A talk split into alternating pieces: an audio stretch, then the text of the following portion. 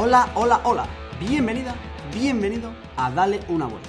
El podcast que se llama igual que la frase que más odiamos los que trabajamos en el mundo digital. Empezamos.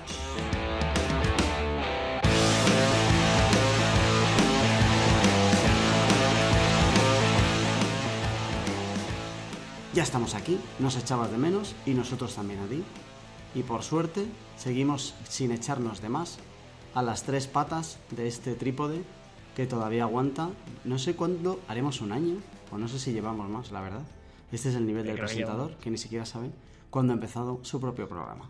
Pero siguen por aquí, una semana más, una quincena más, y parece que manteniendo sus respectivos trabajos, en algún caso, no voy a decir en cuál, a mí me sorprende que siga teniendo su misma posición. Empezamos por el que nunca va, al que nunca le va a faltar trabajo porque crea su propio trabajo, porque es un emprendedor y porque está más que retirado, el magnate, el árabe que sustenta toda la infraestructura de dar una vuelta, cofundador y digital manager de la agencia ya famosa agencia histórica Mr. Landon, Carlos Herrero.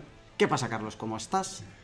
Hola Jorge, ¿qué tal? Pues nada, yo creo que te, te adelanto que creo que llevamos más de un año ya, ¿eh?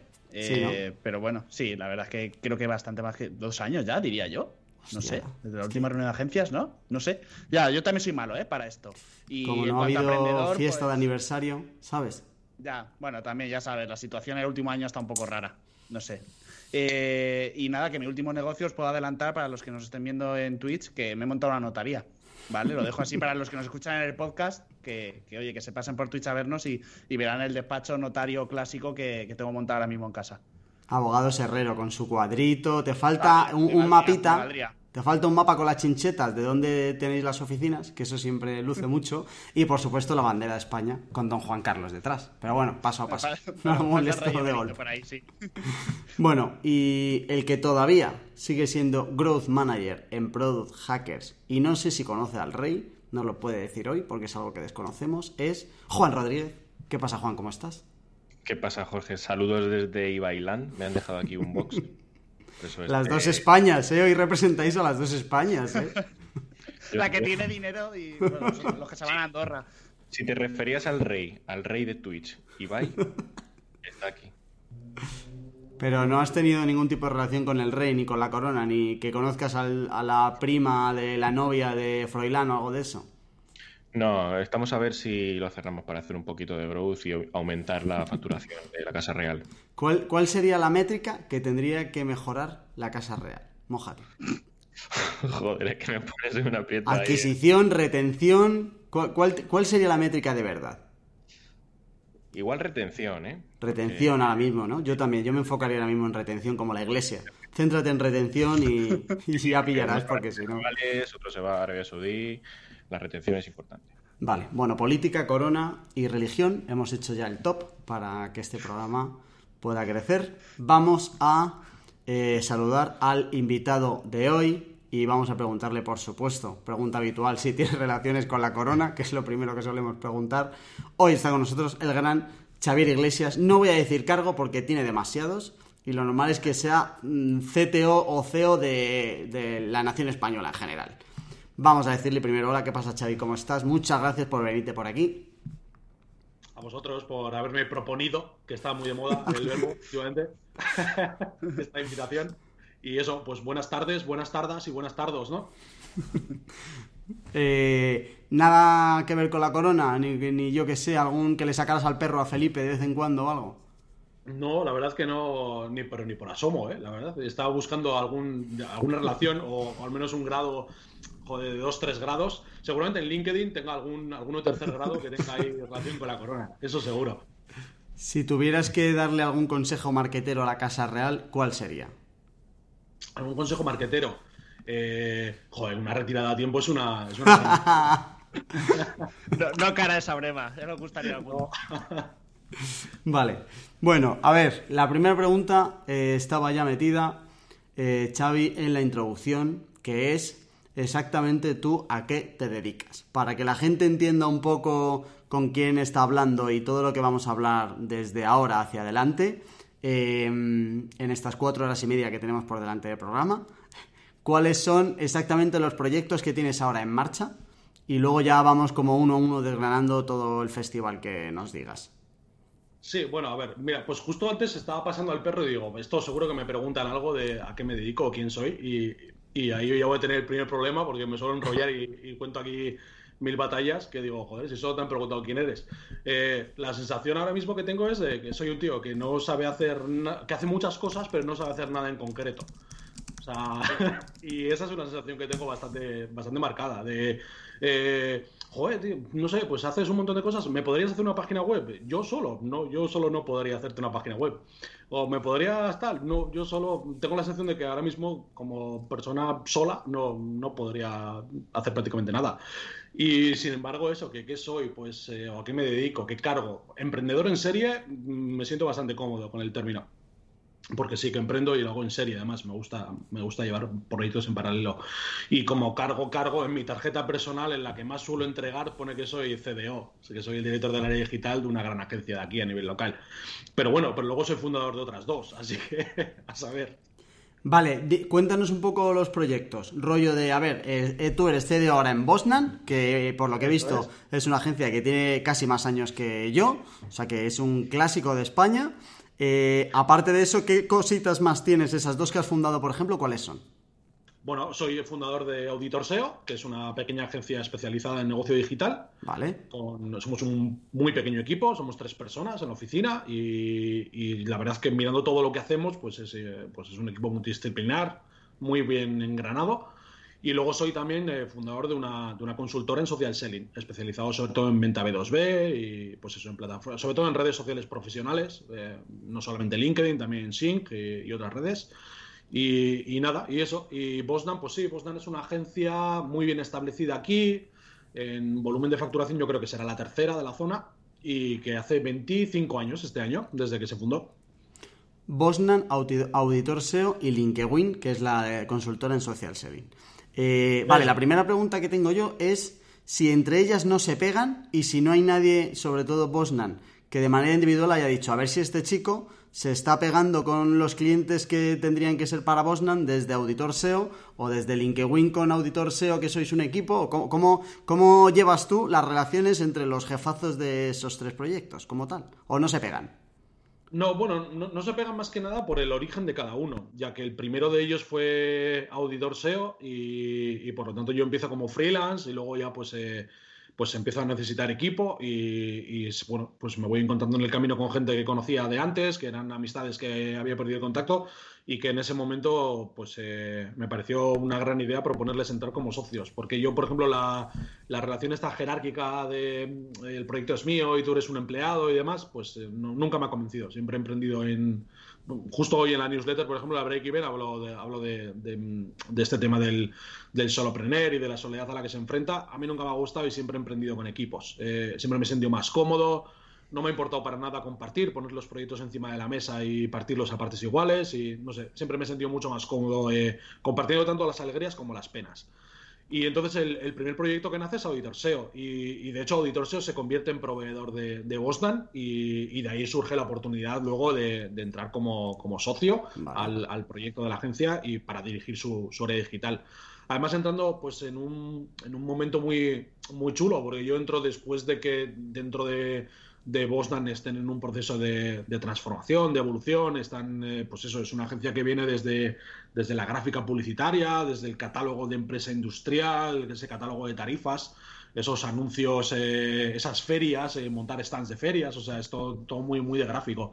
Y venían transformándose hacia lo digital, además con, haciéndolo muy, muy bien, sin olvidarse que, que el core de los clientes era industrial y venían haciendo un trabajo muy bonito, sobre todo de fichaje de gente. Y, entonces en la última corporación soy yo para dirigir a, un equipo que ya estaba creado.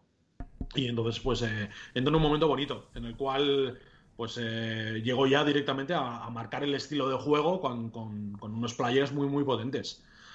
Y encima nos pilla la pandemia entre medio. Por lo tanto, si ya teníamos los objetivos y todo ahí ambiciosos, pues nos pilla una pandemia en la cual pues una tercera parte de la agencia se dedica a feria y se nos caen pues básicamente medio millón de euros de facturación. Y, entonces, pues eh, desde digital hay que intentar eh, arrimar el hombro, coger gran parte de, esos presupuestos que las eh, empresas industriales ya tenían bloqueados para el año y convencerles de que, de que si nos los traéis a digital eh, somos capaces de hacer cosas y, os vamos a generar negocio. ¿Y qué tal ese reto? ¿Cómo ha sido el, pasar, que imagino que no habrá sido al 100%, pero habéis conseguido recuperar o convencer a los de Love que Elon tiene sus cosas? Eh, bueno, se, se, intenta, se han hecho cosas muy potentes. Eh, la parte la parte de pega que podríamos sacarle es que eh, incluso la parte positiva también, ¿eh? O sea, como pega podría decir, joder, en realidad todo lo que se ha ido testeando ha sido ha sido a salto de mata y, ha habido que hacerlo casi sin, sin, opciones de ponerte a pensar o de querer hacer las cosas mucho. Pero también esa es una parte guay porque hemos podido hacer básicamente MVPs eh, apalancándonos en el cliente para poder eh, financiarlos y poder sacarlos adelante incluso para poder testearlos y hablándolo directamente con ellos de que, bueno, pues eh, vamos a intentar hacer esto, pero lo tenemos que construir desde cero, va a ser eh, gracias a que tú apuestas también por el proyecto. Y se han podido hacer cosas muy guays que han intentado suplantar esa, esa parte física, eh, desde tours virtuales en 360 a una planta de producción de, tornos de mecanizado, con que, al final te queda un vídeo muy chulo en el cual pues con el propio móvil o con la tableta tú vas haciendo un recorrido y según te giras a un torno específico que está en proceso de producción te salta una infografía con, información técnica y tienes directamente además eh, eh, ese vídeo es interaccionable y cuando quieres descargarte la ficha automáticamente te mandará a pasarela de datos para, para, que tú ya entres a marketing automatizado con, con el dato, etcétera. Entonces, todo ese tipo de cosas han, estado muy bien. Eh, creamos una plataforma cuando justo en pleno, en pleno confinamiento, pues en una noche de estas aburridas de no echar nada, pues eh, mi socio en Bosnan tuvo la brillante idea de entrar en una feria virtual de, de, Alibaba, que en ese momento justo estaban testeando lo que luego ya vimos bien implementado en el Día del Soltero, en el 11 del 11. Y, él directamente se puso a grabar la pantalla con el iPhone y flipó en colores, porque entraba en una sala y tenías al, chino de turno con una iluminación penosa, con un audio penoso, grabándole otro chino con un móvil y el tío estaba vendiendo fresadoras a volumen. Y directamente en el chat le preguntaban, oye, dame precio para 5, dame precio para 10. Y el tío ahí con la calculadora sacando unos precios de la hostia. Y te salías de ahí, entrabas en otra sala tenías a una china vendiendo, pues yo qué sé, bañeras de mármol a, volumen también. Y pues este modelo en, en, pues eso, de una sola pieza de mármol, eh, si me compráis 20 os la dejo a tanto y si me compráis 30 a tanto. Y, directamente negociando. Aquí yo parecía, yo qué sé, pues eh, estar en un bazar turco, pues eh, soltando precios a diestro a siniestro. O sea, no sé, te daba la impresión de que ibas a entrar en la siguiente sala y te ibas a encontrar al, al, de la vida de Brian intentando venderte las barbas y, diciéndole, ¿cómo que tanto? ¿Me estás estafando? El de la calabaza, ¿eh? y, entonces nos flipó tanto y tuvimos además el documento ya grabado porque, porque mi socio lo, lo, lo grabó con el propio móvil, que nos pusimos manos a la obra con eso y directamente propusimos a los clientes el poder tener una plataforma, una especie de feria virtual propia, eh, lo adaptamos además a, realidades de, clientes. Pues, por ejemplo, si tenemos eh, un cliente que, hace muchos clinics técnicos, con, pues, yo qué sé, pues una empresa, por ejemplo, de, que fabrique calderas, pues estos, por ejemplo, para sus distribuidores, sus. Eh, ahí al final el modelo de negocio es un B2B2C, porque en realidad el, cliente final poco decide, sino que es el instalador el que le recomienda una marca u otra. Por lo tanto, a quien tienes que tener fidelizado ahí es al, al instalador. Y, esa fidelización se puede hacer vía económica porque le das unos pluses mayores, unas comisiones mayores por cada caldera, o se puede hacer de una manera que suele funcionar mejor, que es tenerlo fidelizado sobre todo por información técnica, porque tiene un canal para una duda técnica concreta o porque le estás dando un soporte técnico premium y, por lo tanto pues eh, sabe que la caldera es la mejor del mercado y es la que menos problemas le va a dar a la hora de instalarla. Entonces, pues bueno, para este tipo de empresas conseguimos colarlo con, con ese tipo de funcionalidad y por lo tanto tienen una, una pues una landing específica con una serie de webinars que se ven directamente en streaming, en la propia landing, que quedan grabados, que el, que el técnico de turno tiene acceso, por lo tanto también se traquea la, la actuación del, del, técnico sobre la propia plataforma, sabes si se los ha visto, si no se los ha visto, si, si, está muy involucrado y luego pues a partir de ahí se les pueden ofertar otro tipo de cosas, otro tipo de rendimientos económicos. Entonces pues bueno, toda esa parte de, de ir saltando de un proyecto a otro, de, de, tener esa ambición técnica de querer sacar eh, pues, productos mínimos viables con ellos, pues ha estado, ha estado muy, muy interesante. Ha sido una auténtica pasada, la verdad. Y a día de hoy todavía seguimos innovando muchísimo en, en producto-servicio. Vale, tienes esos tres eh, proyectos. Comentabas antes de refilón Break Even también, que es tu newsletter. Sí. Eh, y luego has montado una historia. Vamos a dejar todos los enlaces en dar una vuelta a punto digital para que no te pierdas nada de lo que estamos contando. Eh, 12 meses, 12 proyectos. Que es como se me está quedando corto eh, tener bueno, tres empresas. Una parte 2 también. Parte 2. Sí, eso es. En 2018 ya tuvimos esta, esta locura, cuando Sí. todavía no, no me había incorporado a, a Bosnan. Y, y fue pues eh, típico momento idiota de, pues no sé, de muy, muy de vasco, muy de no hay huevos. Pues agárrame el cubata. Y, y nada, yo creo que, pues bueno, en aquella época encontramos, o al menos a nivel personal encontré a Peter Levels, a Product Hunt, a este tipo de, de solopreneur, de, de, pues, joder, no me gusta llamarlo infoproductor porque no son infoproductor, pero sí que entiendo que tienen, pues ese, no sé, vamos a llamarlo maker o indie hacker o vamos a poner otro tipo de etiqueta, ¿vale? Pero bueno, descubrimos este tipo de perfiles y, junto a esto de repente nos encontramos a un John Boluda que, que decía, yo 12 meses, 12 proyectos. Y se lanzaba con eso. Y entonces eh, en, en la propia oficina con, con mis socios de auditor, pues fue un poco... Hay huevos, hay huevos, pero vamos a hacerlo un poquito más difícil. ¿Por qué no lo ponemos con un presupuesto máximo? Es decir, vamos a, hacer, lanzar un proyecto por mes y 150 pavos. No podemos invertir más en ello. Evidentemente sin contar nuestro trabajo en tiempo, ¿eh? sino que es el, gasto que, pues, que es el dominio, el alojamiento o una cosa específica de programación que necesitemos. Ese tipo de cosas era, era lo que, a lo que imputábamos el gasto. Y nos pusimos con ello. Y entonces, pues bueno, el 2018 nos. Nueve, proyectos me suena que fueron al final los que sacamos. Y, fue un momento pues interesante. Lanzamos un lanzamos Book Trailer, que era un, una especie de servicio, pues como los trailers de las películas, pues un servicio de generar un trailer en, en vídeo o en imagen real o en motion graphic para un autor independiente que publica un, libro pues en, en, Amazon o en Bubo o en cualquier tipo de plataforma de, de autopublicación. Entonces, pues eh, veíamos que era al final un, un tipo de, de, contenido que le podía venir muy bien en redes sociales para, para vender y para conseguir más ventas. Y nada, pues pusimos eso en marcha a día de hoy sigue, sigue en pie, nos siguen entrando pues eh, maquetaciones de libro, nos entran eh, diseños de portadas, eh, gotea de manera continua pues más o menos una media de un tráiler al mes. Y bueno, pues un primer proyecto que lanzamos con un, con un WordPress con, con, una idea muy sencilla. Lanzamos una plataforma de redacción, eh, aprovechando en aquel momento que nuestra oficina estaba en un coworking de una universidad, pues eh, nos metimos directamente con la bendición de los profesores en, en, la Facultad de Comunicación y empezamos a reclutar a redactores. Y, y nada, y lanzamos una landing súper sencilla de, de, código con un, pues con un formulario de, de petición de pues eh, quiero tres textos y quiero que tengan este volumen de palabras cada uno con esas especificaciones. Y pasé de pago con PayPal y lo pusimos en marcha. Lanzamos un, algo muy parecido, pero para, para, comprar reseñas positivas y valoraciones positivas para Google My Business, para negocios.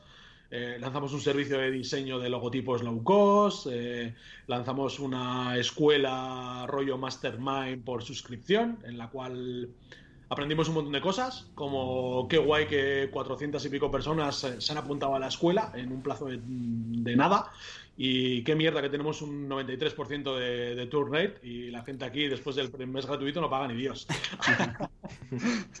Pero bueno, eh, Xavi, por lo que estás contando, o sea, madre mía, mi nueva marabunta de proyectos y también de, de, diversa índole, ¿no? Vale, todo muy digital, todo lo que tú quieras, pero tocas muchos palos también, desde, sí, oye, pues la newsletter es más de... La curiosidad y de la experimentación. Eh, la diferencia, por ejemplo, con 2018 respecto a este año, en 2018 yo ahora los miro los proyectos y todos me nosotros tenemos la manía de medir los proyectos en cafés. Entonces, aquellos cafés, aquellos proyectos eran de, de uno de dos cafés. No le, no le, dimos mucha más vuelta. La verdad es que íbamos un poco a trompicones y sí que tengo la sensación de que algunos meses era como, venga, lo que se nos ocurra lo sacamos, porque hay que sacar el proyecto. Y, y, si los miro ahora, me da un poco de pena porque la mayoría de los proyectos estaban, la mayoría, ¿eh? no todos, pero muchos de ellos estaban enfocados a, a, a lo que yo llamo compañeros del metal eran como servicios, la mayoría eran un modelo de negocio B2B y eran uh -huh. como servicios para, pues para SEOs, para marqueteros, o sea, era como explotar a tu propio sector. Y, y, ahora los miro, echo la vista hacia atrás, los veo y digo, hostia, qué pena, tío, que no, que no le dimos más caña ni, ni aprovechamos eso para experimentar más aún. Entonces, este año no, este año están todos los proyectos están planteados a, para un modelo de negocio específico. Vale, no, no, adelantes porque de hecho ya vamos más adelante, hablaremos de los dos que Vale. ya has lanzado, ¿vale? Vale, Eh, sí. eh, pero la, la pregunta iba más por, digo, últimamente, eh, sobre todo entre nosotros aquí en el podcast, estamos hablando mucho de, de un nuevo concepto que no sabemos si es nueva etiqueta de moda que suena mejor que lo que ya se ha dicho toda la vida o, o que realmente es un perfil que, que se está viendo hoy en día en el sector digital y es el de una persona multipotencial. No sé Sí, si te igual, identificas ya, con ello, sí, te sí. identificas con ello o dices, oye, no, a mí lo que me mola es montar cosas y ya está. No es porque me aburra de todo y o tenga una gran inquietud por aprender de todo y lo doy a muerte, o sí que te sientes identificado con ello. El otro día, por ejemplo, eh, Jorge en su podcast de hambrientos.es, eh, joder, que ya le hago la promoción de gratis. Muy bien, muy bien. Eh, Bosco, Bosco se definía a sí mismo como multipotencial. ¿Tú te defines también como multipotencial o, o crees que es un. o no tienes ni idea o es un concepto que no te, no te relacionas mucho con él? A mí me cuesta mucho definirme, porque de primeras yo soy un biólogo y científico marino que está trabajando de SEO, de director de digital, entonces no sé, yo, como digo en la newsletter, yo soy un culo inquieto, tengo muchísima curiosidad, tengo muchísimo hambre de, conocimiento y, no sé, casi me etiquetaría más por, cercanía con, personas. Por ejemplo, a Bosco, Bosco cuando empezó antes de empezar a mover sin oficina, hizo una ronda de ir contactando con perfiles de Twitter que le llamaban la atención y solicitaba una videollamada solamente por conocernos y, yo tuve la suerte de que me contactó ahí y empecé, y empecé a conocer a Bosco con una videollamada. Y me sentí muy identificado en lo que yo veía del otro lado de la pantalla, de una persona muy inquieta, con, pues, bueno, con unos conocimientos técnicos limitados en- a nivel digital, pero, pero buscándose la vida, sacando adelante los proyectos, con, con ideas de. Con, con un gran conocimiento en marketing, en marcas, sin haber estudiado eso de manera específica, mucha curiosidad por mucha lectura, pues no sé, eh, me, me identificaba ahí, digo, ostras, pues, pues guay. Luego, pues aprovechando que Bosco hacía ese tipo de videollamadas, yo he seguido haciéndolas. Y a día de hoy sigo, sigo haciendo videollamadas prácticamente todas las semanas, intento encajar una con, con alguien para posiblemente para conocernos, para hablar, etcétera, y, y ya está. A veces eh, sacas una conversación súper interesante y otras veces no. Y, por ejemplo, eh, Hambrientos me lo recomendó Vicent Martí, que, que yo, bueno, a Vicent es un, pues, pues da asco, y se lo tengo dicho así, es un amigo mío, y, y es un chaval que da asco, da asco por la Sí. edad, por el nivelón que tiene y, y porque te hace sentir muy viejo, tío. Y, y entonces eh, tengo la suerte de haberlo conocido en persona y, y haber visto con el móvil lo que era ya solamente capaz de plantear, de haber visto enseguida su profundidad de pensamiento y, bueno, y esto ya lo he comentado alguna vez, con, yo a Vicent le- en plena pandemia le dije que estaba dispuesto a pirarme uno o dos meses gratis a Valencia, pagármelo todo yo para trabajar con él. O sea, hasta ese punto le admiro y creo que podría aprender una barbaridad de su complejidad de pensamiento y de las burradas que es capaz de hacer. Y, y nada, me lo recomendó. Me dijo, tienes que escuchar Hambrientos, tío, es que te va a flipar. eh, sé que estás súper enganchado con Kaizen, que- pero, pero tío. Hambrientos De Jaime. es el Kaizen eh, liberado, ya sin filtro, sin, sin, sin esa... Sin ser CEO, sin ser CEO de, de una gran de una gran multinacional, eso es, y, y sin cuidar tanto ni el sonido, ni, ni la escaleta, ni nada. Bueno, que Y- ojo Marketing Paradise, ¿eh? que la capacidad de crecimiento de tiene Marketing Paradise, cuidado, ¿eh? Hombre, ya veo las oficinas, que en realidad pues, yo pensaba que era un filtro que se había puesto Jorge ahí eh, de fondo, pero, pero no, se ha levantado a cerrar la ventana antes y ha dicho, cago en 10, yo no tengo esas oficinas. Bueno, en Bosnan sí las tengo, pero, pero en el resto... Hombre, seguro, Oye, joder. oye, Xavi, y ahora que lo pienso, llevamos 23 minutos de episodio. A mí me ha volado la cabeza la cantidad de cosas que, que haces y que has contado. De, eso, de hecho, se lo he dicho a Carlos y a Jorge. Digo, yo hoy solo vengo a escuchar, porque Xavi tiene un montonazo de cosas para decir. ¿Cómo te organizas para llevar todo eso en- entre manos? Porque es que Pues- yo que tengo dos proyectos me parece casi impensable organizarme entre los dos y luego el, el trabajo. Sí, te- te- mira, podría decirte que, que, que si Todoist, que si Slack, que si Asana, que si no sé qué, podríamos aquí tirarnos el pisto de mil herramientas.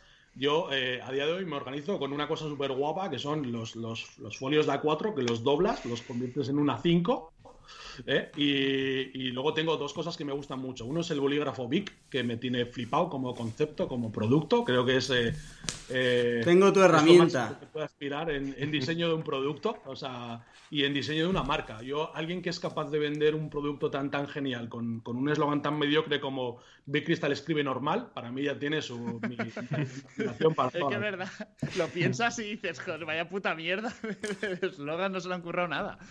O sea, escribe normal y ya está. Y tu valor diferencial es que esto es normal, tío, y ya está. Y no, yo me organizo, me organizo con, con, con eso y con un, y con un bolígrafo Edin. Los, soy un fanático de los Edin también, del de, típico rotulador negro. Y, y, por ejemplo, intento alejarme muchísimo de, de, lo digital a la hora de organizarme. Prefiero tirar por el papel. Cuando tengo que pensar también me voy a, a folios A3 o, o, a pizarras muy, muy grandes. En, en el coworking de la universidad tenemos la suerte de tener una pizarra de más de 10 metros de largo y aquello era una locura. Ahora en la oficina de nueva de auditor no tengo esa posibilidad, pero, pero en Bosnan, por ejemplo, tenemos la suerte de que todas las paredes son, son de cristal, como las que tiene Jorge, y, y desde luego que no están así de impolutas. Oye, ¿no te da miedo perder el foco entre, con tanto frente abierto? O, sea, es, o, o es una forma de diversificar el riesgo, el tener un... Me ha dado mucho miedo. Y, y, fíjate, con antes os he comentado el tema de Vicente Martí. Con Vicente Martí comp comparto un pequeño grupo de mastermind, vamos a llamarlo, en, en Telegram, donde estamos eh, personas bastante anónimas del, del, del, sector digital, pero gente que hace, que hace muchísimas cosas eh, como anónimos y sacan unas brutalidades de, de rendimientos.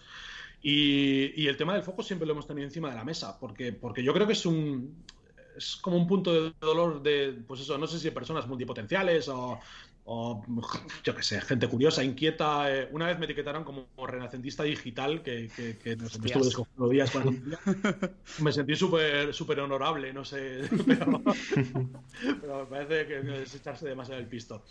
Pero el, en todo esto del foco, sí, eso ha sido un punto de dolor siempre, ¿eh? Y, y siempre cuando hablamos en este pequeño grupo de mastermind de, pues eso, de la diferencia entre la gente que hace brutalidades de dinero al mes y, otros, yo no me quejo ¿eh? para nada, pero, pero que no hacemos esas brutalidades, sino que vamos en, en otra, jugamos en otra liga. Eh, siempre te echan en cara esto, joder, ya, pero igual, tío, si te centraras en algo en específico y lo llevaras al límite. No sé, siempre he tenido esta idea. Y últimamente, fíjate, me, me descubrió, hablando un día con, con Santiago Alonso, me, me, me descubrió un, un, término, un concepto que era el de la dispersión deliberada y él lo había sacado de una persona que había llegado a escribir pues más de 60 libros a lo largo de su vida y lo cojonudo es que todos eran de diferentes temáticas, de lo que se le ocurría empezar a escribir y el tío publicaba de tanto un libro. Y, o sea, que es más... y identificado con eso. Entonces, este año eh, volvemos a repetir el tema este de los 12 meses, 12 proyectos, y esta vez además van, van en una línea. Es una dispersión totalmente deliberada, pero que forma parte de una estrategia, cosa que en 2018 no había una estrategia más allá de que los propios proyectos funcionaran. Este año sinceramente os digo, me, me, la suda que los proyectos salgan adelante, eh, tengan vida propia, subsistan o no subsistan, porque están todos con una estrategia por detrás que es adquirir un conocimiento y llegar a dominar un, un modelo. Eso te iba a decir. Hmm, que si era más justo por, por, la necesidad de abrir nuevos frentes, de conocimiento, más que por, por, la necesidad monetaria de decir, vale, tengo que montar un proyecto y monetizarlo, yo que sé, hacer un en todos los meses un por cien, porque sé, lo necesito y porque para mí eso es el éxito. Sí, ahí tenemos la suerte de que las, las agencias no tienen necesidades económicas, no tienen una una necesidad de, de, tener que comercializar para llegar a unos objetivos. Hay una serie de contratos que son estables, que son contratos públicos, que son pues por concurso, etcétera, etcétera, que están ganados. Por lo tanto, hay un flujo de caja que asegura la actividad durante muchísimo tiempo. Eh, vamos con muchos meses de adelanto y por lo tanto, como no hay una necesidad de comercializar, pues nos podemos permitir el, el hacer esto. Uh -huh. Y ya te digo, forma parte de una estrategia. Luego comentamos si queréis la estrategia cuando nos centremos más en los proyectos. Pero sí, este año no importa tanto el proyecto, sino el conocimiento que adquirimos con el reto que supone. Qué bueno. Eh, Xavi, ¿cómo se traduce esa dispersión que tú la has llamado eh, en, en, pasta? Es decir, eh, de, de, todos los proyectos que tú tienes ahora en porcentaje, no hace falta que nos haga la declaración de la renta, solo en porcentaje, ¿qué, ¿qué, proyectos te dan de comer de un 100% al año? ¿Cómo se reparte ese 100% entre todos los, los festivales que tienes abiertos? Por entender un poco de dónde viene ahora mismo Sí, no lo he calculado nunca y supongo que gran parte del, del, punto de dolor que suponía el foco venía un poco de ahí, de que en realidad tampoco, tampoco lo mirábamos. Eh, por ponerte un ejemplo, hoy a la mañana podría haber estado haciendo cosas de valor y he estado redactando textos de la plata, textos SEO de la plataforma, que deberían hacerlos mis redactores, pero están ocupados con sus exámenes, sus trabajos, fin de grado y demás, y ha habido parte del trabajo que han dejado colgado. Y, nada, pues me he puesto a hacerlo. Si miramos eso es un disparate que, que, mi tiempo lo haya empleado en sacar adelante textos que un cliente nos va a pagar a 15 euros las mil palabras. Eh, a nivel de productividad es un disparate. Pero, pero bueno, yo he pasado la mañana trabajando, me he sentido productivo, he sacado los textos y, y ya está. Y sinceramente, siempre lo he pensado, ¿eh? que, que, es que me da igual que se caigan las agencias y demás, porque, mira, acabas de decir de Santi. Sí, eh, me da igual porque, no sé, siempre he sabido que, que cayera lo que cayera, pues antes os he dicho, no, no sería capaz de sacar adelante solo tal. Mira, textos sí sería capaz adelante de sacarlos. Y, además en un volumen, de, en una, tasa de productividad muy alta y que me repercutiría a nivel económico en, en, un otro empleo majo. Así que no, no sabría decirte. Las agencias... Eh, tampoco miro los rendimientos. Tengo, tengo una nómina específica al mes por cada proyecto y, esa es una parte de ingreso. Y luego los otros pues van, van saliendo. Eh, no sé decirte. De hecho, no tengo una idea más o menos de lo que ha facturado desde su creación cada proyecto, pero no tengo una idea de lo que factura a nivel estable. No, no, pero tú no tienes el objetivo de jubilarte pronto, ¿no? No te ves, o, bueno, a lo mejor sí, ¿no? Pero ¿qué, ¿cómo de, lejos te ves tú en la jubilación y cuánto hay de querer ganar mucha pasta con todo lo que haces ahora mismo? Pues mira, el, cuando terminé la carrera, todos mis. Cuando hice biología, la mayor, yo además. Eh, nosotros fuimos una generación muy idiota porque una universidad privada nos dio la oportunidad de hacer una carrera de cinco años en cuatro. Y, fuimos eh, pues una de las, ¿cuántos fuimos? Ocho o nueve generaciones eh, que, hicimos la, carrera en cuatro. Eh, una auténtica estupidez. Yo me acuerdo que estábamos en clase igual de 8 de la mañana a 2 de la tarde, a las 4 entrábamos en laboratorio hasta las 8 de la tarde. O sea, yo en mi último año de carrera me hice 111 créditos, si mal no recuerdo, que primero fue la hostia de la matrícula y luego fue la, la locura de tener que sacarlos. Entonces, cuando terminamos yo tenía bien claro, no sé, todos tenían una idea de yo voy a hacer, yo me voy a doctorar, voy a investigar no sé qué, yo voy a hacer no sé cuánto tal, y yo ya supongo que ya llegué ahí un poco eh, desfondado quemado y, luego intenté, intenté entrar también en el mundo científico y yo de verdad, eh, pues claro, hacer una carrera de 5 en 4 ya te repercute a nivel de expediente académico y eso que tampoco quedó tan tan mal. Pero si encima ya entonces era un culo inquieto, por lo tanto me pasaba más tiempo fuera de clase, pues eh, buceando, eh, metiéndome en, pues eso, fundando un club de, activismo ecologista, yo qué sé, hacíamos mil hostias. de hecho, el, 13 de noviembre a la noche golpea el Prestige y nosotros el 15 a la mañana ya estábamos en Galicia con la ornitológica española recogiendo aves petroleadas.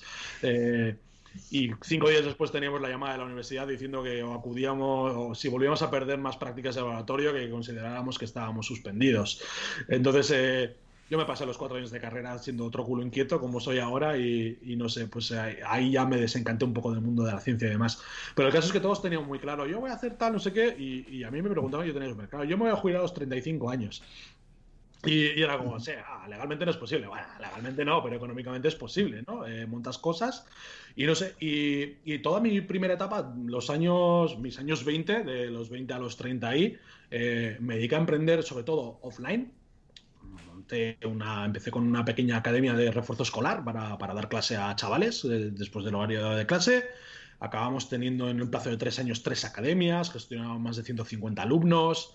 Eh, aquello se me fue mucho de las manos, acabé montando una tienda informática, una librería, eh, yo qué sé, un estudio de diseño gráfico también, eh, no sé, se fue todo muy de las manos. Y fueron años muy productivos, o sea, a nivel económico por un momento llegué a creerme que sí, que llegaba a los 35 y que me jubilaba, que a los socios de cada proyecto liderándolos a nómina y que yo vivía de los rendimientos económicos de los proyectos. Llegó la crisis y y aunque solventamos bien la crisis, porque económicamente íbamos bien, eh, estábamos muy quemados. Yo físicamente estaba muy tocado ya. Y a nivel psicológico también. Y un momento en 2000, 2012, si me lo recuerdo, que sentados prácticamente todos los socios, incluso socios que no coincidían en proyectos, porque yo los juntaba a todos por igual, me daba igual. me acuerdo que fue en plan de, hostia, tío, te veo fatal, Xavi, ¿qué quieres hacer con todo esto? Y me salió del alma de, quiero chaparlo todo. O sea, me da exactamente igual que tengamos alumnos, quiero mandar toda la mierda. Y, y, lo cojonudo, pues eso, estas cosas del liderazgo y demás, ningún socio puso ninguna pega. Dijeron, vale, tío, pues eh, venga, pide otra ronda y vamos a celebrarlo.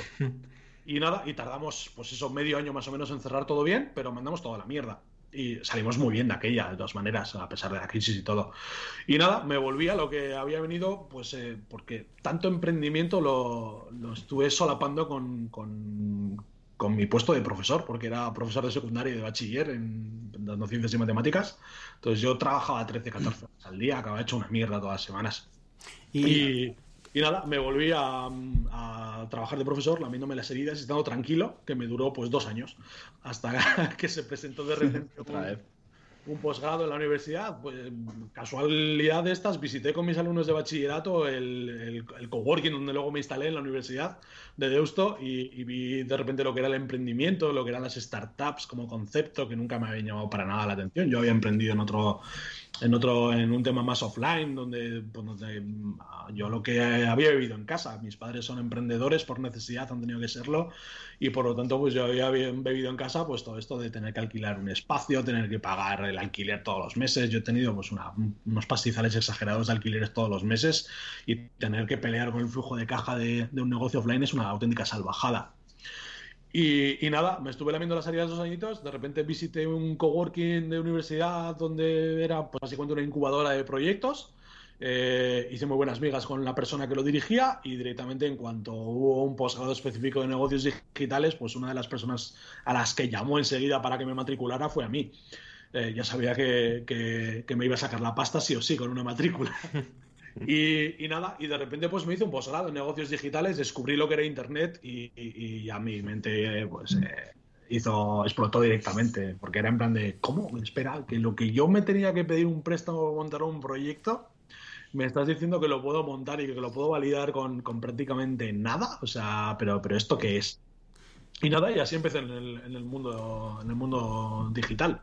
Y... Entonces, eh, he querido jubilarme a los 35, eh, estaba cerca de conseguirlo, la crisis me lo jodió, eh, he vuelto a estar cerca, me lo volvió a joder, digamos, el confinamiento y, y he llegado a un momento en el cual, no sé, eh, pues digamos que te haces mayor y empiezas a valorar otras cosas. Y, y la parte económica no es lo que necesito, la parte de tiempo para mí sabía que iba a emplearla siendo igual de gilipollas y haciendo cosas.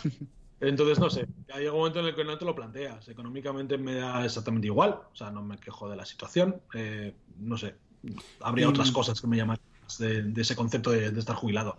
Pero bueno, estoy haciendo cosas, eso lo tengo clarísimo. ¿Cuál es el, el, coste personal de todo esto? Porque cuando contabas antes lo de que habías estado la mañana redactando, yo pensaba que si me tiro la mañana redactando, eh, iba a estar en mi cabeza todo el rato reventándome por el coste de oportunidad que estoy perdiendo de tirarme toda la mañana. O sea, que se nota que eres un tío que baja al barro muchísimo eh, y es imposible llevar todo esto sin renunciar a algo por el camino. Eh, eres, eres un tío que tiene como mucho, al tener tanto socio y tal y no sé qué, que puedes separar bien lo profesional de lo personal y que no, no estás sufriendo en la vida personal? ¿O cuál es el coste personal?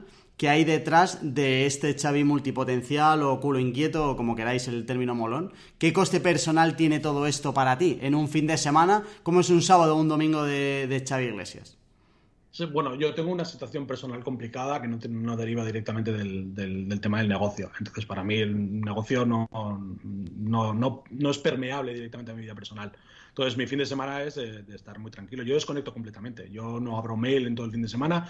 Mi móvil, llevo una patata de móvil. No tengo un buen móvil porque no quiero tenerlo. Y, por lo tanto, no tengo directamente en, en los mails del, de negocio, no los tengo en el, en el smartphone. Entonces, yo sí que desconecto. Y el fin de semana, por ejemplo, si me da por abrir el portátil y, y conectarme, eh, no abro el mail, no abro el trabajo con Thunderbird y no, no abro el gestor de, de, correo electrónico para nada. Entonces el fin de semana si pierdo el tiempo en internet lo pierdo en redes sociales, sobre todo en Twitter, y porque LinkedIn los fines de semana no, ya no funciona tan bien como antes. Entonces estoy, estoy en Twitter haciendo gilipollas, perdiendo el tiempo.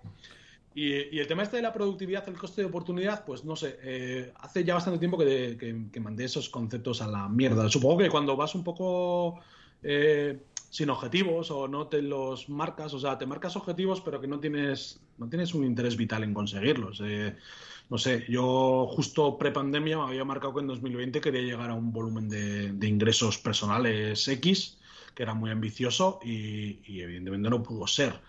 Pero, pero si es que me da igual, es que en realidad el, primer intento de, jubilación a los 35 tenía bien claro que necesitaba unos ingresos X para ir acumulando y luego poder tenerlos invertidos y, estar luego ya viviendo de rentas, eh, no sé ni cómo se llama, no sé si son activas pasivas o me da igual. O sea, nunca me ha interesado ese, ese concepto de llevarlo ahí a la IF, a la independencia financiera. Eh, y ahí aprendí que igual no era tanto el tener muchos ingresos como el tener muy pocos gastos. Eh, entonces, eh, a día de hoy tengo unos gastos que son ínfimos, todo eso en gran parte gracias al sacrificio de aquella época.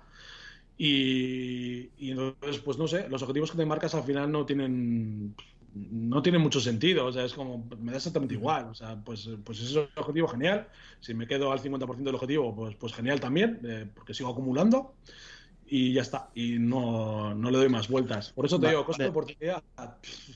No sé. Joder, pero más que, más que foco es disciplina de, del día tras día, de no meterte en el correo, de algo que, por ejemplo, a mí me cuesta muchísimo.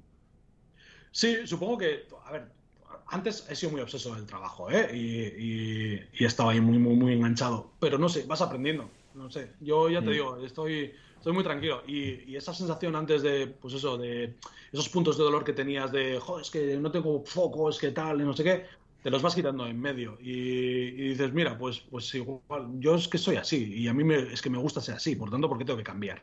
Pues ya está, pues dispersión deliberada. Metámoslo dentro de una estrategia para sacarle partido y ya está. Mm. Sí, a mí me pasaba hace, hace años que, por ejemplo, eh, cogerme algún curso de 100, mm, 200 euros me suponía un montonazo y ahora lo veo y digo, pero sí que es aprendizaje al final, sé que me como, como, como si cuesta, yo que sé, mil euros, es que si, si sabes más que hace un año, eso es. Tarde o temprano vas a poner en práctica esos conocimientos, con lo cual. te pasa con eso, te pasa con, con, herramientas. Yo me acuerdo cuando empezaba con el tema del SEO, éramos todos unos ratas tremendos, que si conjuntas para probar para herramienta y tal, no sé qué, hombre, hagamos las cosas un poco serias, vivimos de esto, tenemos clientes, tal, no sé qué, pues, pues, pues evidentemente testeas herramientas, pagas, eh, las pruebas, las pones en marcha y, haces todo como tienes que hacerlo y te quitas ya ese tipo de sesgos de, no, no sé qué, no, bueno, la empresa tiene una caja, la empresa debe soportar inversiones y la empresa debe hacer cosas, ya está, pues lo cargas todo donde debes cargarlo y, y te quitas ese problema en medio.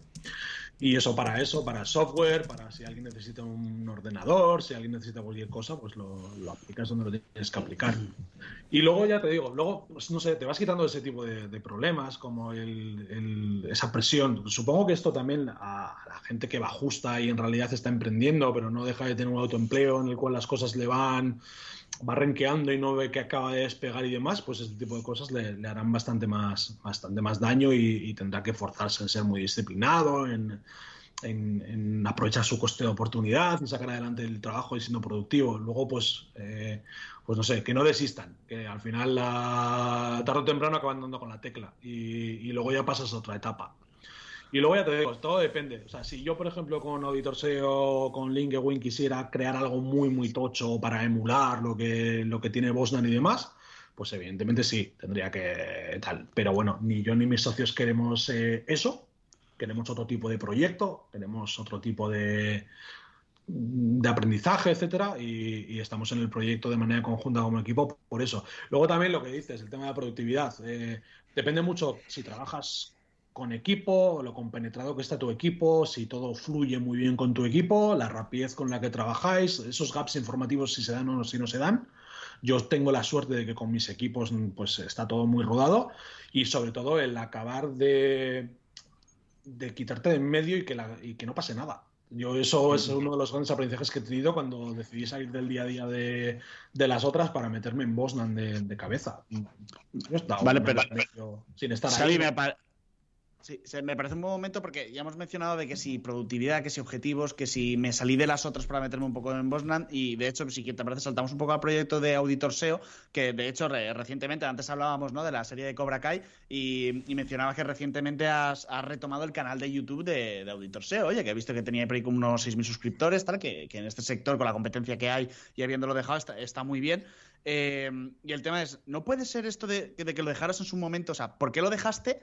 Eh, no puede ser que sea un síntoma de esa falta de foco, de objetivos principalmente, pero a lo mejor por lo que has dicho dices, sí, pues tal vez es verdad, pero me la trae floja, pues como ya he dicho, porque, no sé, pues estoy cómodo haciéndolo de esta manera. Pero no, no puede ser, es un arma de doble filo, decir, mira, un ejemplo, ¿no? El canal de YouTube de Auditor SEO, lo empecé, lo paro, ahora vuelvo, a ver cuánto me dura si no lo vuelvo a dejar. No sé qué opinas al respecto. O a lo mejor es que hay un motivo oculto detrás que no conocemos. No, mira, el canal de YouTube, por ejemplo, es una de las cosas que venimos hablando desde, desde hace unas semanas, antes de reactivarlo, cuando empezamos a producir ya contenido con la idea de reactivarlo.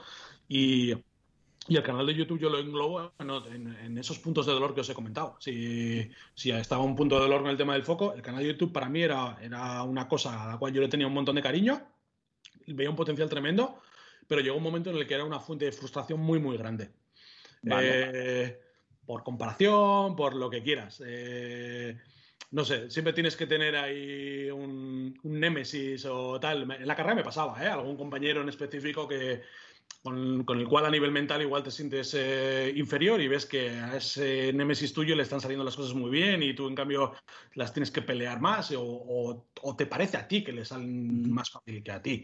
O sea, que tampoco tiene por qué ser real, que evidentemente cada persona llevamos nuestra guerra interna y, esa persona que tú crees que le están saliendo las cosas rodadas y que tiene, que tiene una flor en el culo o un invernadero directamente, pues eh, en realidad no se lo está currando y está subándolo mucho más fuerte que tú, porque está más concentrado, porque tiene más foco, porque mete más recursos, lo que sea. Y, YouTube, pues eh, llegó un momento en el cual era un foco de frustración bastante grande. Eh, no solamente por la primera comparativa, porque nosotros aterrizamos en YouTube más o menos a la par que, aterriza Romu. Y, y, de hecho nosotros aterrizamos en YouTube sin, sin, fijarnos en él, porque lo primero que hacemos al llegar a YouTube, yo me acuerdo que las, nuestros primeros vídeos, pues, eh, con el vídeo del concepto hombre del tiempo, que explica una serie de conceptos y metemos ahí las infografías, estas me acuerdo que nos llamó mucho la atención un programa que hacían desde Agora News, Agora News que no recuerdo ahora exactamente cómo se llamaba ese programa, pero era justo una producción específica de ellos explicando conceptos con el mismo tipo de, de pizarra blanca sobre infografía y tal. Y en este caso, los presentadores eh, yo con mi equipo, pues eso, eh, tengo a mi socio Alach en Auditor SEO, que es la directora creativa, y luego tengo a mi socio Miquel, que, es el, jefe de producción y, el que más pilota de multimedia. Pues ellos dos evidentemente estaban para lo que estaban y el idiota que no sabía hacer nada a día de hoy pasa exactamente igual era yo, por lo tanto me tuve que poner delante de la cámara. Eh, lo que pasa es que, bueno, con la edad también, pues lo mismo que pierdes otras cosas, pierdes la vergüenza. Y, fíjate, o sea, siempre he sido una persona bastante tímida y avergonzada y con los años me da exactamente igual. De hecho, he dado conferencias disfrazado, o sea, hasta ese punto de idiota, cuando he estado disfrazarme toda mi vida. Pero, pero no, me puse ahí delante del canal y empezamos. Y luego de repente descubrimos ahí de rebote que, había una bestia parda haciendo las cosas y teniendo una brutalidad de audiencia por detrás que crecía a unos ritmos exagerados. Vale, pues aprovechando eso, te enlazo con otro proyecto, ¿no? Que, es LinkedIn, ¿vale? Eh, y entramos en el mundo LinkedIn, estrategias, social selling, etcétera. Em, pero bueno, vamos a quitar a Romu o estos monstruos, ¿no? Que podemos decir que, lideran ciertas plataformas. Por ejemplo, a mí, eh, en el caso de LinkedIn, yo siempre te he tenido a ti como un referente. De hecho, creo que una vez además te pregunté en, su momento que veía que te estabas moviendo y que me, que me, interesaba este mundo. Y últimamente también he seguido muy de cerca a Javi Consuegra y en que Twitter es J. Consu, que, que, me parecido muy crack también en, esta red social. Eh, entonces, entiendo que al final, o sea, el uso de una red social u otra eh, es también pura captación de, clientes. En el caso de Auditor has considerado YouTube, pero luego además tienes otro proyecto que es LinkedIn, mm, también tienes newsletter por ahí. Eh, ¿Cuál es el canal de captación que, a ti más te gusta? De, todos estos que, vas probando y, testando. ¿Y por qué? El canal de captación que más me gusta, con diferencia, LinkedIn. Sí, al menos el más rentable con mucha diferencia, LinkedIn. Sí. O sea que hay que ponerse. Vale, o sea, vuelve a mi cabeza que me tengo que volver a. Desde que te pregunté, no me he puesto las pilas con LinkedIn. Sigue siendo una red social que, me cuesta bastante, o sea que me queda claro que me tengo que poner las pilas. Creo que Jorge sí que ha hecho bastantes más pinitos por, por ahí en la agencia, así que creo que, es otra muestra de que me, tendría que poner las pilas en ese aspecto. ¿Cómo? Sí, LinkedIn es una salvajada. Es una, gran red eh, profesional donde la gente está para lo que está y, ya está. Y si tu modelo de negocio es B2B, es, eh, es tu red. O sea, y además eh, perdiendo el miedo y haciendo mis guarradas. Bueno, de hecho, yo acabo entrando en Bosnan. Bueno, la primera externalización de Bosnan hacia Auditor SEO llega con un bot en LinkedIn. O sea, es el bot más barro que, hemos programado y, que, me daría vergüenza ajena ponerlo en marcha a día de hoy. Pero, pero funcionó, tío. O sea, spameamos directamente a, a 48 personas que eran directores de agencias de comunicación y de marketing en una zona geográfica determinada para empresas que tenían un volumen de trabajadores X y spameamos directamente en una hora 48 personas y recibimos tres llamadas telefónicas. Y una de ellas era el que a día de hoy es mi socio en, Bosman. O, sea que... Eh, esto... No, llegó a entrar, pero así entró como externa también, nos externalizó curro. Esto de automatizar eh, los típicos mensajes estos que llegan y tal, que a muchos nos cabrean, hay alguien detrás eh, al que le funciona esto, ¿no? Ese es el claro ejemplo de, tú acabas de contar un ejemplo de donde mucho bot y mucha tontería y mucho mensaje que hay por ahí de personalizar y de cariño y de tal, te lo has pasado un poquito por el forro y, te funciona exactamente igual, ¿no? Ábrenos los ojos, Xavi. Me lo pasé, o sea, y, voy a incidir en el pasado ahí, lo voy a marcar. Sí. LinkedIn, yo, fíjate, le veo muchísimos paralelismos con el Facebook de 2012-2013, donde hacíamos unas auténticas salvajadas tremendas. Eh, porque yo al final entro en 2014 con el postgrado de negocios digitales, pero bueno, ya venía haciendo el idiota un poco por mi cuenta, porque ya desde 2010 yo empecé con el tema de Internet con temas de blog, sobre todo para, para divulgación científica. Y entonces, pues como yo era biólogo científico marino, pues automáticamente me dedicaba a divulgar a nivel científico y luego pues eh, tuve una oportunidad de entrar directamente como, como todólogo, como tertuliano en televisión, en, la televisión pública vasca, eh, para, para, programas en euskera, y entonces pues eh, intentaba siempre meterme pues desde el lado de la, de la, divulgación. Entonces, en aquella época sacar tráfico desde Facebook era una auténtica salvajada, ya nada que te ponías a investigar temas de optimización de social media, se conseguían unas burradas y, todo se basaba básicamente en lo mismo. Todo era spamear, todo era tener un montón de cuentas fake, eh, todo era hacer las cosas muy a lo bestia, con, cero cuidado. LinkedIn ha pasado por esa etapa y ahora podríamos decir que ya pues de, de tanta saturación de bots, de spammer y tal, ha entrado en otra etapa diferente. Ahora hay que trabajarlo de una manera mucho más artesana. Eso no significa que tú no puedas meter herramientas de automatización y, que les puedas sacar partido, pero no de la manera que, les hacía hace un par de años, por ejemplo. ¿Qué, palancas hay que tocar ahora mismo en LinkedIn? ¿Qué palancas tocas tú en un LinkedIn del 2021 para, para que empezar a poder sacarle cosas? Pues mira, la automatización, por ejemplo, la puedes utilizar para la prospección de una base de datos. Y eso te puede servir eh, hacerla desde Google directamente y sacarte los listados que luego ya irás trabajando o la puedes hacer directamente dentro de plataforma con, alguna herramienta específica. Luego tienes que hacer, evidentemente, pues estrategias de growth donde podrás aplicar mil y un estrategias de contenido eh, para generar sobre todo interacción o interés por parte del público y que luego solo derives pues, a una base de datos externa. Como te digo, antes era muy fácil, ¿por qué? Porque sin la RGPD, pues de primeras LinkedIn te permitía descargarte tu base de datos de contactos y iban directamente con el mail con el cual ellos se validaban en LinkedIn. Así que sabías que era un mail que estaba. Xavi, perdona, te voy a interrumpir un momento. ¿Me estás diciendo que mi tan odiado deja en el comentario me interesa para recibir tú esto? ¿Funciona? Pues mira. Tengo que hacer esa puta mierda. La primera vez que lo hice, lo hice con un listado de cursos. Me saltó una alerta de listado de cuatro mil y pico cursos gratuitos que publicaban en, entre Coursera, edX y todos estos. Y directamente lo que hice fue pedirle a un socio que me hiciera una imagen de diseño con cursos, mil cursos gratis, no sé qué y tal, no sé cuánto. Y automáticamente lo colgué así. Eh, si te interesa el listado, hmm. ponme interesa y tal y cual. Y recuerdo que fueron entre 900 y 1000 comentarios, aquello se viralizó que dio gusto y automáticamente luego con una herramienta, pues lo que hicimos fue descargarnos los usuarios de que habían comentado, contactarles en automático y llevarlos a una pasarela de datos donde el mismo listado que habíamos cogido en una página web se había maquetado con un PDF y a través de una pasarela de datos con MailChimp dejaban el dato automáticamente y se les, se les enviaba al correo electrónico el PDF con, con el listado de cursos. O sea, todo de una manera muy, muy rápida y automáticamente tienes una base de datos de 900 personas con, interés en formación online. Que luego, evidentemente, luego tú ya eso lo trabajas como quieras. En este caso, nosotros no hicimos mucho más porque lo que queríamos solamente era validar de esta gilipollez funciona y efectivamente funciona. Puedes hacer otro tipo de cosas que evidentemente, pues desde, pues ahora por ejemplo tenemos los eventos. Los eventos empiezan a funcionar muy bien. Eh, la semana pasada lo demostró muy bien Javi con, con el evento que hizo con, con, JME, con los del Capital Riesgo. Automáticamente, pues eh, con tres publicaciones y un evento y un Eventbrite, automáticamente se arrastró a 500 contactos, eh, que era el máximo que tenía para Zoom y ya está, y los arrastró un webinar, aparecimos 300 personas por allí y, listo. Y, pero bueno, a nivel de proyección de marca para él, una, una salvajada.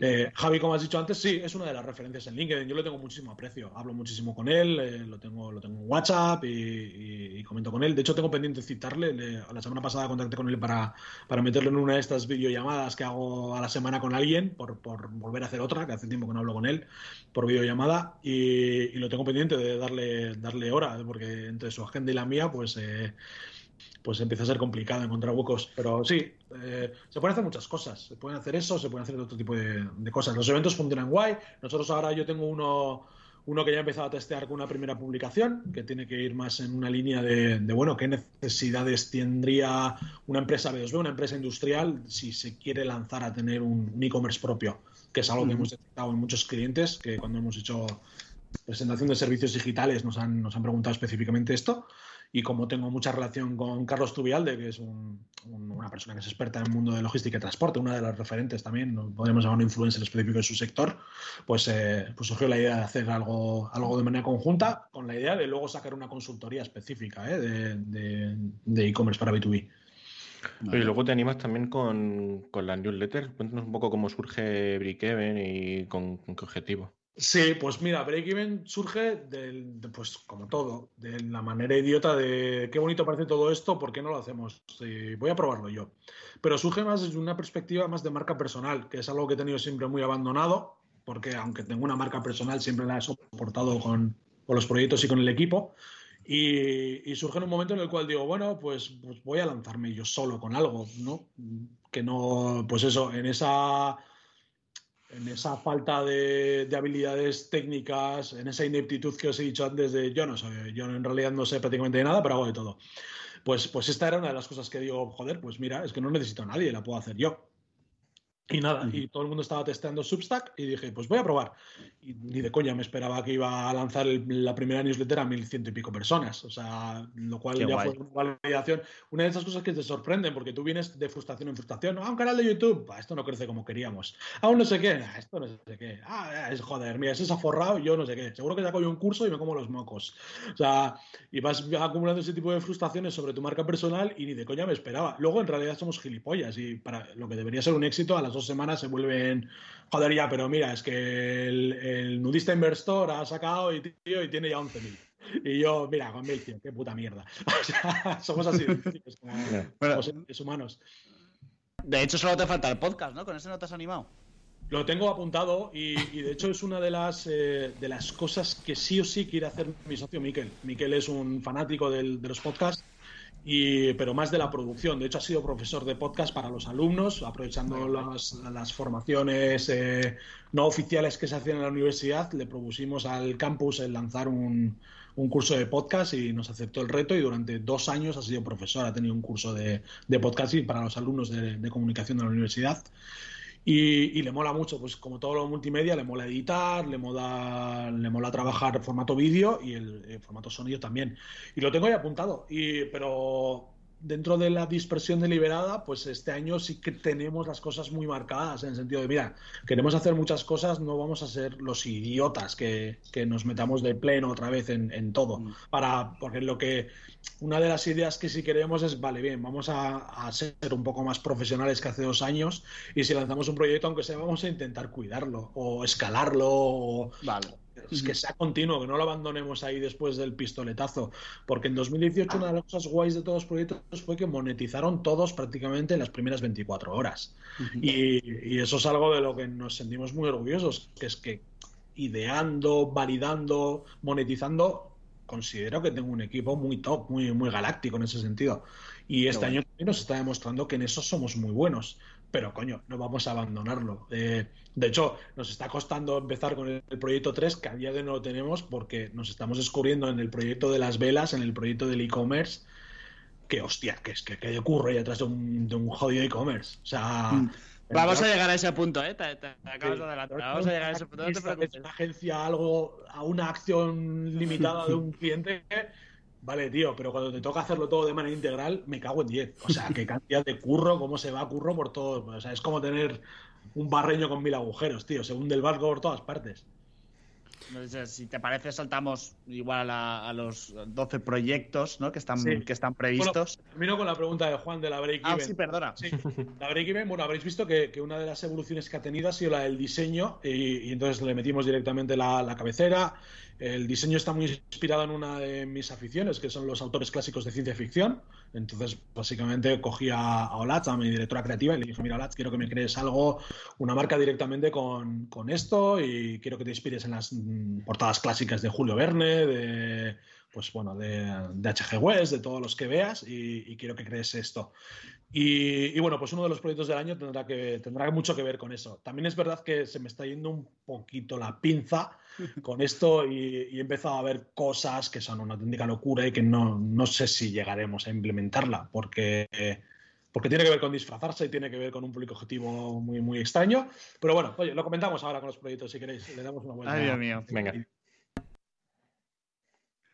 Pues a ver, es que si, por si fuera poco de todo lo que ya hemos mencionado, eh, es que ya estoy perdiendo el hilo, pero bueno, eh, llegamos a la parte de vuelves a retomar esto que decías, que ya en su momento lo, lo, pusiste en práctica y decías que con todo lo que tienes no es suficiente y te vuelves a liar la manta a la cabeza de 12 meses, 12 proyectos, eh, ¿vale?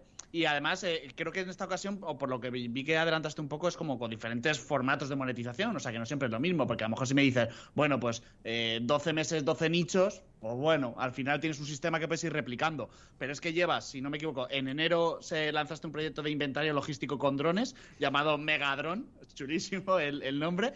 Eh, en febrero has lanzado una tienda online de velas de soja ecológicas. O sea, que yo cuando lo vi dije, esto es puro nicho, pero entré y dije, hostia, que es hackea. ¿Vale? Eh, y te iba a preguntar ya que si en marzo, si nos podrías adelantar, nos podrías adelantar algo, aunque ya has dicho que estáis teniendo problemas, ¿no? Para cumplir con, con el tercer proyecto del año. Sí, deberíamos estar ya directamente trasteando ya y haciendo cositas del, del, tercer proyecto. Lo que pasa es que, mira, una de las eh, espinas muy, muy, muy clavadas que tengo es la, la página web de Auditor SEO. Eh, sigue siendo una mierda de plantilla pirata que puse en su día cuando empecé yo como freelance y, y, y, ya está, y es lo que es. Entonces es un poco, no sé, siendo, siendo mucha vergüenza ajena de la página. Y, y el caso es que esa, pues, el primer diseño de esa página igual tiene un año y medio, o sea, el, el, rediseño de la web lleva encima de mi mesa igual un año y medio, pendiente de que valide los textos, lo cual ya tiene, tiene, tiene moles en las. Sí. Y, y desde entonces igual lo he cambiado cuatro veces.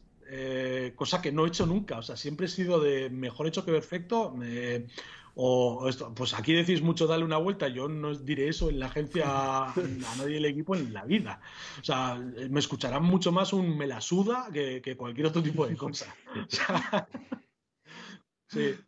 Y, y, no sé, y eso está ahí encima de la mesa. Y, y lo he cambiado un montón. Y, y, yo creo que por primera vez eh, estoy 100% convencido de, de, la última versión que, que, ha sido darle la vuelta completamente. Eh, de hecho, me mola la última versión porque básicamente nos pasamos el SEO por el forro de las pelotas.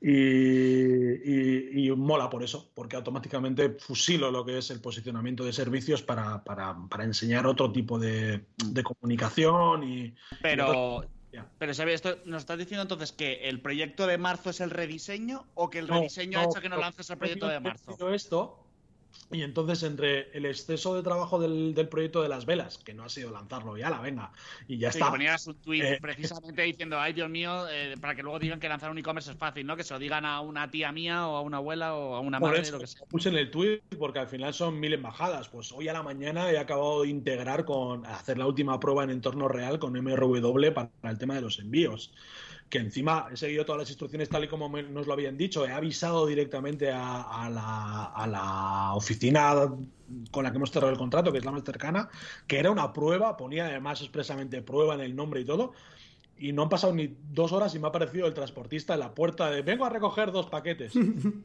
Yo llevo una rachita con configuración de plugins de mensajería, MRV, GLS, etcétera, que es para echarse a llorar.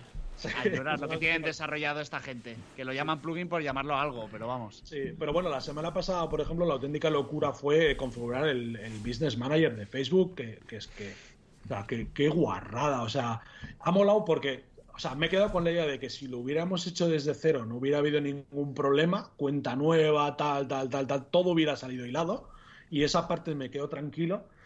Y, ha molado porque como lo hemos hecho con la cuenta de Business Manager de la agencia, que a su vez, eh, pues resulta que mi socia, como tiene también sus proyectos como artista y demás, tenía otro Business Manager, o sea, tenía un, un quilombo montado de la hostia, que al final se han enlazado ahí eh, todo y ha sido un caos tremendo y me ha costado un montón al final dejarlo todo como, como quería, bien organizado.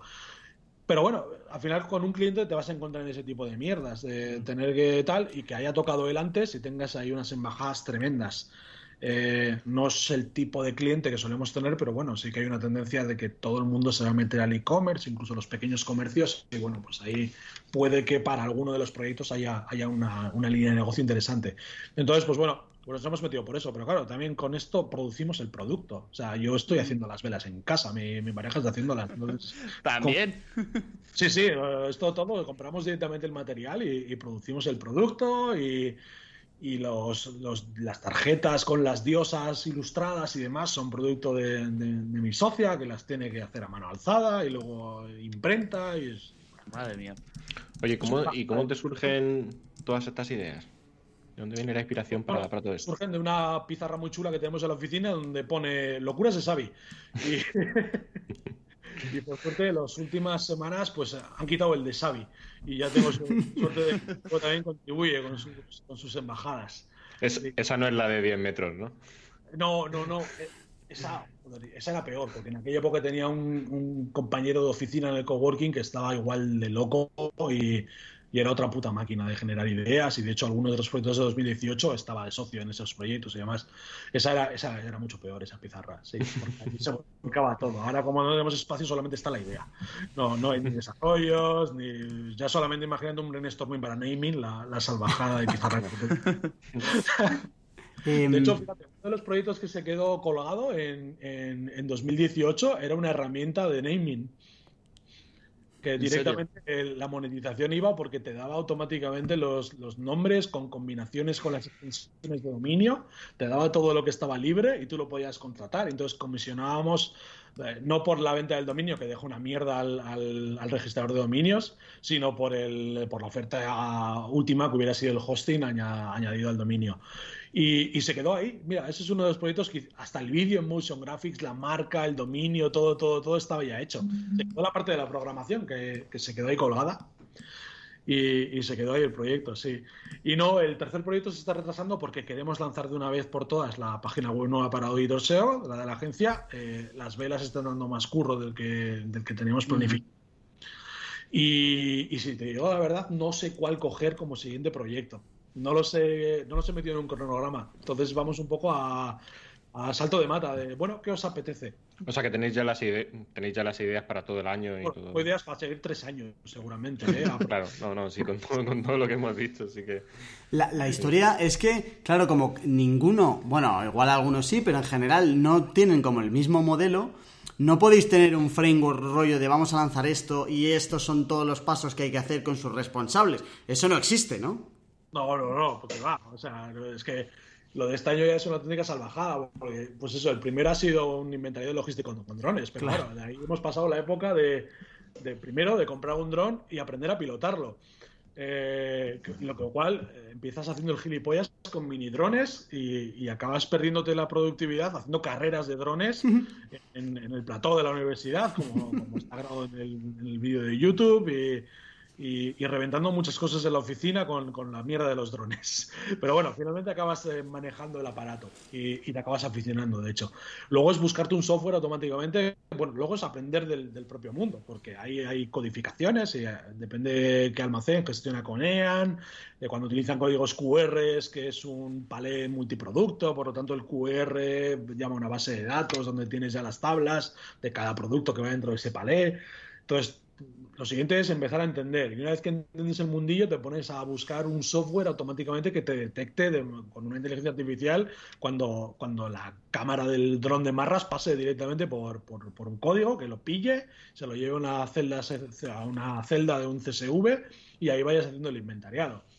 Luego ya, pues eh, te pones a pensar, hostia, mira, pues joder, yo esto he encontrado una documentación que si marcas directamente el recorrido, te lo puede aprender, por lo tanto, la primera pasada sería con operario, pero la segunda la podríamos automatizar y ya te empiezas a flipar con, la hoja de ruta del proyecto que, en realidad tú por dentro piensas, y una mierda, si yo en realidad no quiero ni que me contraten. O sea, o sea, porque eso sería meterme una embajada que daría para montarte una startup específica de eso. Y luego ya es el colmo cuando tú lo lanzas como validación y lo primero que te dicen es, no, cuando sean autopilotados, entonces tócame a la puerta. Y ya es cuando... Y encima te lo dice además gente que tiene unos empresones del copón, que dices tú. O sea, ¿habrá algún servicio llave en mano de este tipo de mierdas? Y, acabas perdiendo tiempo buscando eso para, para, ver, que ya lo hemos encontrado, de hecho, y que ya hemos iniciado conversaciones para ver si somos... Eh, joder, iba a decir los dealers, pero qué mal suena eso, ¿eh? los distribuidores o lo que sea en, España para, para eso, que es mola mucho porque un carrito con un dron que tú lo plantas y automáticamente va, tiene un software que va, a las, hace todo en automático y es específicamente para inventariado. Entonces, eh, ese proyecto, por ejemplo, es un poco, como decía en la newsletter, es heredado de un listado de proyectos anteriores. No, no me llama mucho la atención. Este, por ejemplo, es a medias con, con Carlos, así que dentro de que tenemos a una persona del sector. Y de hecho, podríamos haberlo vendido muy, muy bien y podríamos tener ahora mismo un número de clientes muy majo para sacarle mucha rentabilidad, porque solamente con, que Carlos lo recomendara o, tocara puertas a nivel comercial lo tendríamos. Pero sabemos que sería una embajada y que no nos interesa meternos ahí para nada. Pero bueno, el caso es que sí que aporta esa marca personal tanto a agencia como a mí de, lanzamiento de proyectos y, y, de meterte en embajadas. Y bueno, pues aporta también el meterte en un mercado que es el B2B industrial, donde evidentemente sí que me interesa estar muy, muy, muy, de una manera muy, pisando muy fuerte, porque, porque sí, porque es algo que trabajamos mucho. Bosnan en su core es cliente industrial y sería de idiotas que el resto de agencias también estando donde estamos, estamos en Guipúzcoa con la mayor concentración de empresa industrial de todo el país, pues sería muy de idiotas no trabajar algo que, tiene tanto músculo financiero además a nivel económico y que pueden invertir tanto dinero en, servicio. Y luego, pues nada, pues iremos probando un montón de cosas. B2C para e-commerce, eh, así este segundo. Eh, quiero probar un crowdfunding sí o sí. Y además, eh, a lo bestia. quiero probar modelos de, de, infoproducto, evidentemente. Tiene que ser un modelo de negocio a probar a lo largo del año. ¿Qué más quiero hacer? Quiero probar las listas de la monetización pasiva con listas de reproducción, con todo el tema de, de Spotify, eh, quiero probar modelos de, marketplace. eso es uno de los proyectos que sí, que sí tengo que lanzar un año. De hecho, lanzamos uno muy, muy, muy potente para cliente en breve. Un marketplace que, esperamos que, sea invertido y que dé una economía muy potente. Un proyecto muy chulo que llevamos prácticamente un año entero metiendo, metiendo horas en el proyecto del cliente. Para el marketplace tienes, tienes el sector, Xavi. Dime. Para el marketplace, ¿tienes el sector? Si tengo el sector de donde quiero meterlo, el marketplace, sí, sí, sí. sí. tengo el ah. sector y tengo la zona geográfica donde quiero trabajarlo, además. Ah, vale, vale, vale, vale. eso, eso ya lo tengo, sí. No tengo el nombre, no tengo el naming, no, no me ha dado para eso, sí. Pero luego, por ejemplo, también tengo otros otros modelos, por ejemplo, B2B, o sea, B2C para, para e-commerce, estamos probando uno de producción propia, pero evidentemente tengo, quiero probar uno de, de, producción con marca blanca. Así que, o sea, comprando directamente un producto con marca blanca que lo adecuas a tu marca y demás. Entonces, hay ahí una serie de proyectos que están apuntados. Sé que todos tienen un potencial majo para, tener vida propia y, habrá que ir trabajándolos. Y todo pues forma parte un poco de una estrategia que tiene que ver mucho con, con Auditor SEO, con la agencia. La agencia la quiero posicionar en, en una agencia que, que experimenta y que adquiere conocimiento vía la experimentación y que traslada ese conocimiento al cliente y, por eso nos apalancamos en, estos conceptos para que la agencia tenga al final eso. Y todo el, rediseño de la web, los mensajes van a, ir enfocados en esa línea. Pues Xavi, eh, millones de gracias por pasarte por aquí. Le hemos dado un buen repasito aparte de, de tu pizarra enorme. Ha sido un placer. Muchísimas gracias. A vosotros por la invitación.